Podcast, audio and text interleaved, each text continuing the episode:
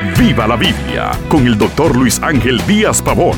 Abra las escrituras y acompañe al pastor en su estudio, porque la Biblia es para vivirla. La felicidad y cómo conservarla. He visto a un hombre vivir como si todo en su vida fuera maravilloso y luego parece haber perdido la felicidad.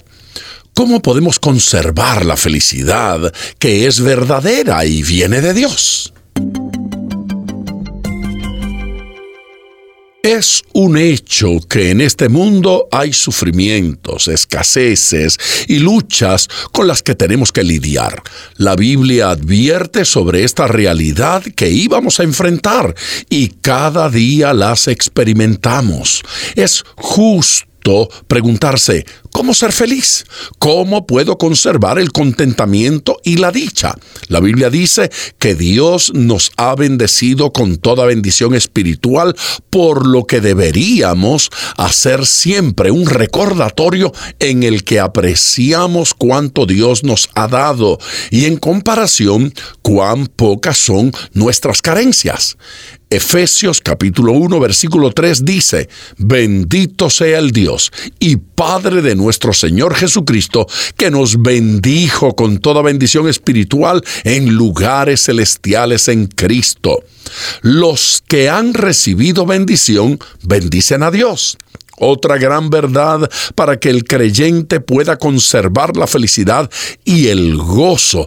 Es que las tribulaciones y problemas de este mundo pronto acabarán pero la eternidad con su dicha y liberación de todo problema no acaba nunca.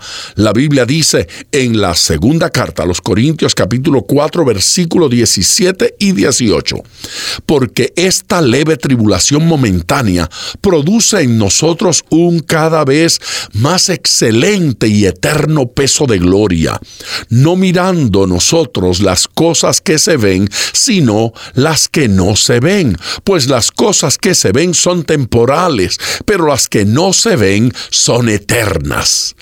Para conservar esta felicidad proveniente de Dios también deberíamos tener un espíritu de alabanza y reconocimiento de la majestad de Dios siempre es buen momento para alabar a Dios.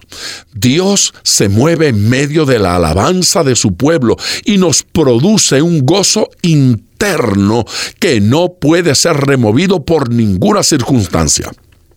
En Salmos capítulo 22 versículo 3 declara, pero tú eres santo, tú que habitas en las alabanzas de Israel.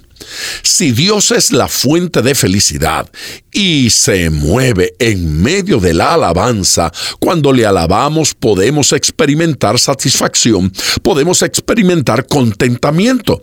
La felicidad que Dios provee a los suyos es un privilegio. De hecho, es una ganancia inmensa tenerla.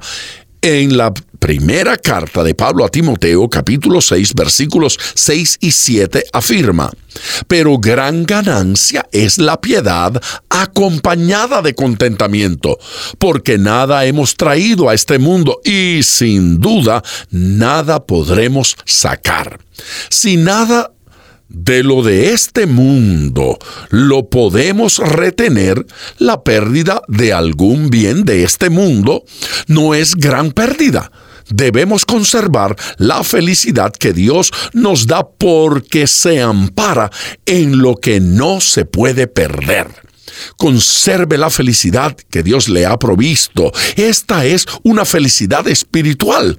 Su amparo es Dios mismo. No hay por qué perderla. Anímese y ponga todo su corazón al estudiar las escrituras, porque la Biblia es para vivirla. Acompañe regularmente al doctor Díaz Pavón en su estudio personal de la Biblia. La experiencia de décadas de ministerio de la palabra son vertidas en cada jornada. Usted puede adquirir copias de esta enseñanza visitando nuestra página web www.diazpavón.com. Esté atento, participe en nuestro próximo estudio y viva la Biblia.